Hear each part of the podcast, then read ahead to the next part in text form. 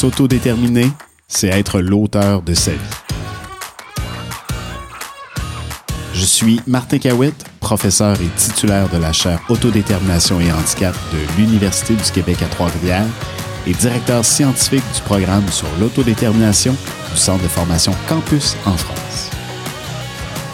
Je suis François Bernard, directeur général du GAPAS.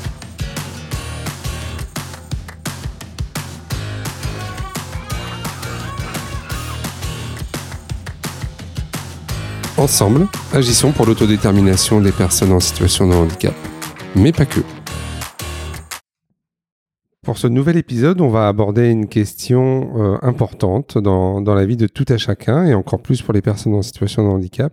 C'est la question de la vie affective, relationnelle et sexuelle. Alors Martin, comment l'autodétermination peut permettre de soutenir euh, toutes ces questions-là? Oui, hein, c'est une question qui a longtemps été tabou, hein, mm. notamment pour les personnes en situation de handicap. Donc, euh, ben d'abord, euh, je pense qu'il faut quand même le, leur dire, juste reconnaître que le fait d'être en situation de handicap ne veut pas dire qu'on n'a pas euh, une vie amoureuse, affective et sexuelle remplie. Le fait de, de d'avoir des relations privilégiées, ça fait aussi partie de la vie des personnes en situation de handicap. Donc, évidemment, la sexualité, ça fait partie de la vie des, des personnes, des adultes en situation de handicap. Ça peut se vivre de différentes façons, mais encore, là, faut-il d'abord être à l'aise de reconnaître que c'est une dimension importante de la vie. Longtemps, on a eu cette image-là de, de l'éternel enfant. évidemment, quand je considère un adulte en situation de handicap comme un éternel enfant, j'ai de la, la difficulté à me représenter qu'il puisse avoir une sexualité. Et c'est pour ça que toutes les images euh, euh, d'infantilisation, en fait, toutes les, les, interventions là, qui viennent infantiliser les personnes en situation de handicap, c'est évitant, c'est important d'abord de les éviter pour leur reconnaître leur statut euh, d'adulte. Hmm. Alors comment on, comment on prend en compte d'abord la connaissance de son corps, tu sais, notamment sur à l'adolescence, c'est des choses qui, qui viennent perturber aussi. Comment ça peut être travaillé, ça? Ben, le premier volet, il est éducatif. Donc, en hmm. fait, de l'éducation à la vie amoureuse, affective et sexuelle, ça va passer par des éléments, oui, comme la, la connaissance de son corps, euh, la reconnaissance aussi des différents types de relations. Il y, a des, il y a plusieurs outils, il y a plusieurs programmes éducatifs au niveau de la vie affective, amoureuse et sexuelle qui existent. Il y en a qui ont été développés au Québec. Je pense à des gens comme euh, du côté de la France, comme Jennifer Fournier, qui ont travaillé aussi euh, cette, euh, cette réalité-là aussi, donc de, de, d'en apprendre davantage sur, sur soi, sur ses préférences amoureuses, ses préférences affectives, sexuelles également. Donc, tout le volet éducatif est important. Et déjà, quand on commence à se reconnaître comme un garçon, se reconnaître comme une fille, euh, de, de, dans qu'est-ce qui se distingue un garçon d'une fille. Donc déjà, euh, déjà au tout début de, de, la vie, on est en train de mettre les bases qui vont nous aider à faire cet apprentissage de la vie hmm. amoureuse, affective et sexuelle. Je dirais dans cette éducation-là aussi, c'est important de ne pas être que mécanique. Autrement dit, qu'il y a l'aspect physique, physiologique évidemment, mais il y a aussi toute une expérience humaine. Il y a des émotions qui se vivent, puis d'être capable d'explorer aussi ces émotions-là. Qu'est-ce que ça veut dire, par exemple, vivre une peine d'amour? Hmm. Euh, donc, d'avoir ce, ce, type de, de, de réflexion-là, puis d'échange, ben, ça fait partie aussi de cette, de cette expérience. Hmm. De tomber en amour aussi. Qu'est-ce que ça veut dire tomber en amour? Avant la peine d'amour, euh, faut-il tomber en amour? Il y, a, il y, a, des outils aussi que, que je trouve intéressants, entre autres, les, les des cercles sociaux aussi, la hmm. proximité physique. Euh, qui est-ce que je laisse rentrer dans un cercle très intime? Donc, quand je parle de cercle, je parle vraiment d'une représentation physique.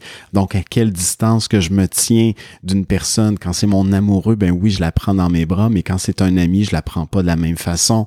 Donc, tout cet aspect-là aussi dans la découverte, dans la compréhension, ben ça vient solliciter les habiletés sociales, euh, évidemment. Oui, encore une fois, on en revient encore sur les habiletés sociales. Hein, ça s'apprend aussi. Oui. Et à partir de quel âge il faut démarrer ces apprentissages-là?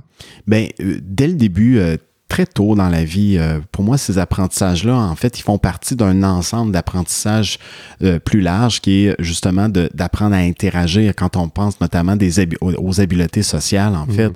Ben, ça commence très tôt dans la vie. Euh, une relation d'amitié, maintenant, j'ai une relation avec une personne et là, je sens que c'est pas juste de l'amitié, je pense à elle. souvent, j'ai envie d'être toujours avec elle, j'ai envie de la prendre dans mes bras. Mais ben, peut-être que là, il y a quelque chose qui s'appelle une attirance que je suis en train de développer peut-être que je suis en train de devenir amoureux de cette personne-là. Donc, euh, ça, très tôt dans la vie, on peut commencer déjà juste à distinguer ce type de relation-là pour que quand on, en, on arrive notamment à l'adolescence, puis qu'on aborde des thématiques comme par exemple la puberté et tout ça, mm. ben, qu'il y ait une, une, base aussi de connaissances puis de compréhension qui soit déjà, euh, déjà installée. Mm.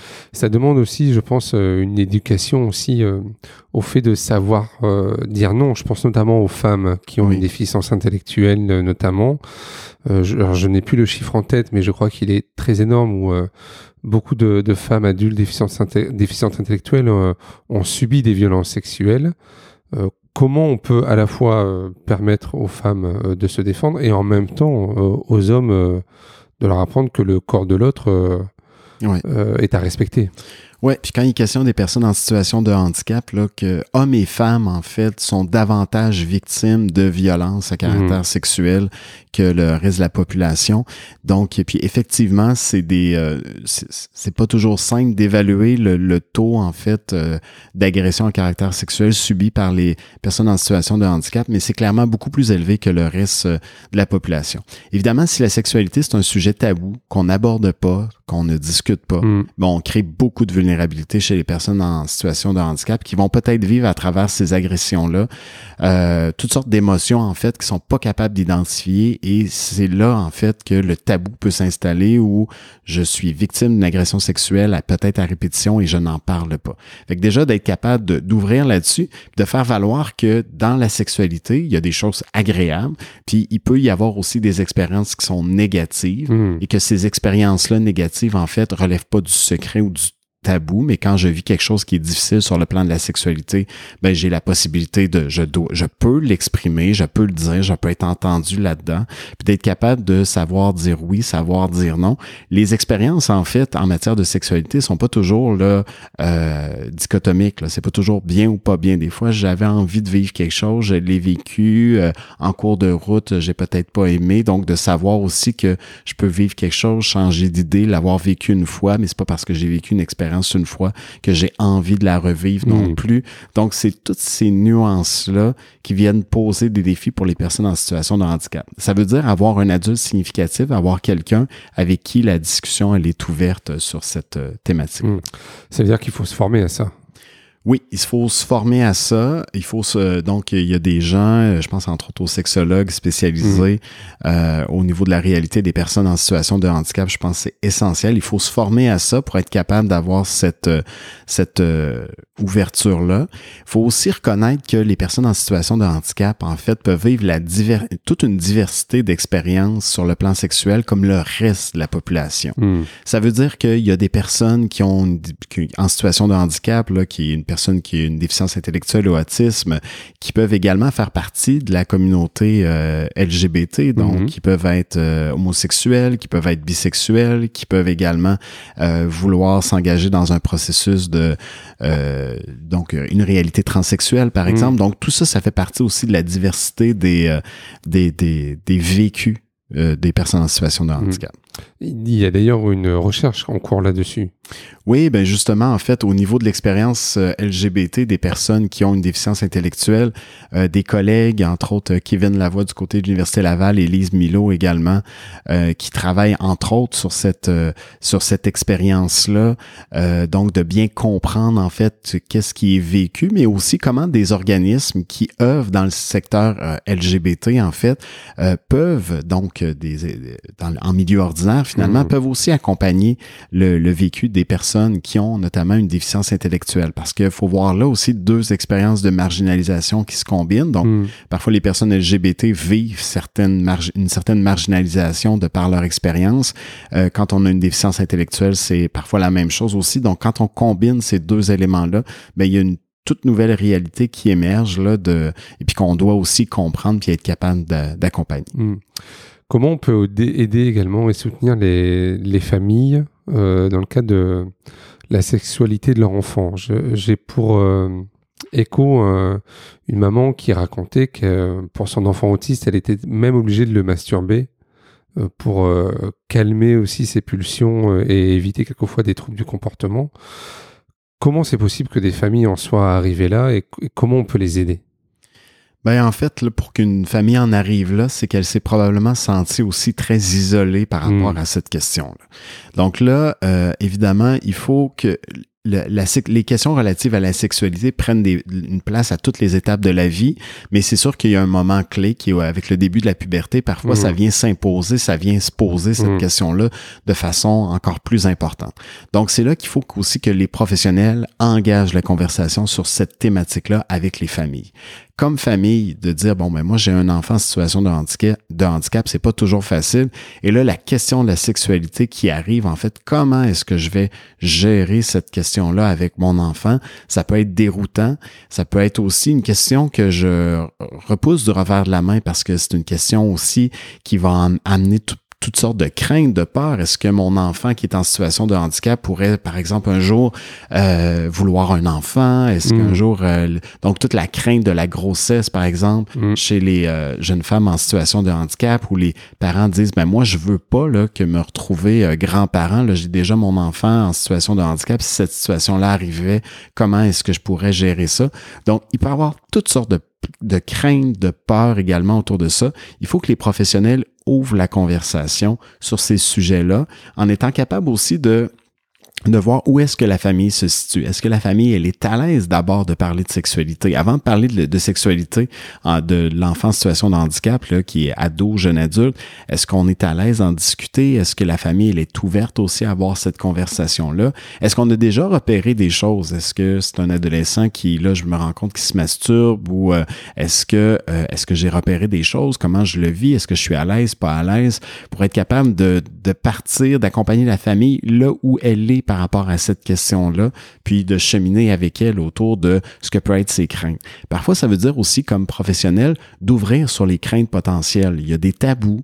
Euh, je nommais par exemple le- celui de la grossesse. Ben, est-ce que ça vous inquiète un jour que votre fille, par exemple, puisse euh, être enceinte? Est-ce que ça vous inquiète la possibilité qu'elle puisse, par exemple, euh, vivre une agression sexuelle?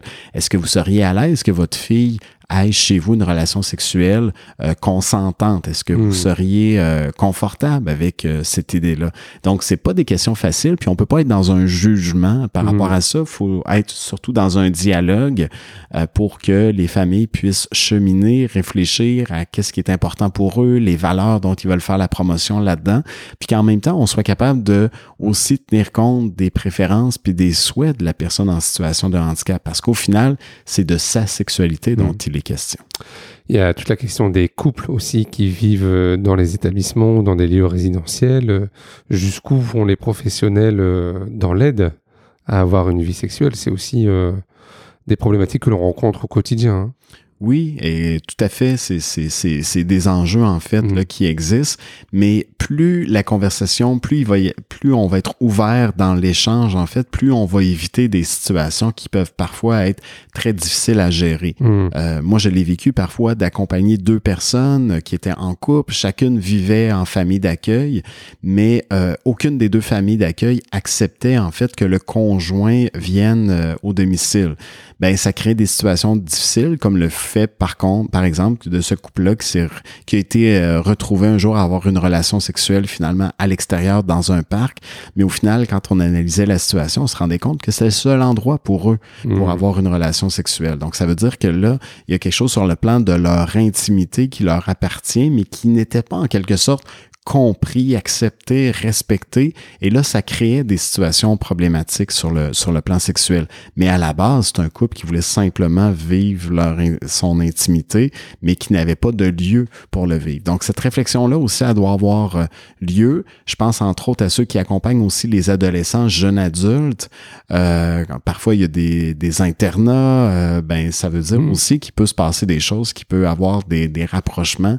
Puis il faut que ça soit réfléchi avec les familles dans le, dans le milieu de Mm. vie de la personne. Merci Martin. Merci.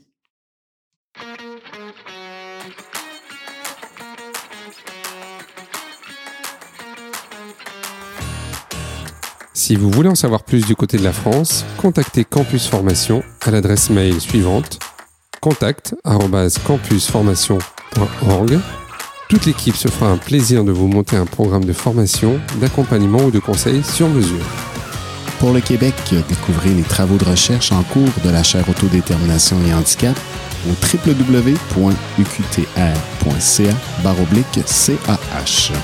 Au plaisir, Martin. Au plaisir, François.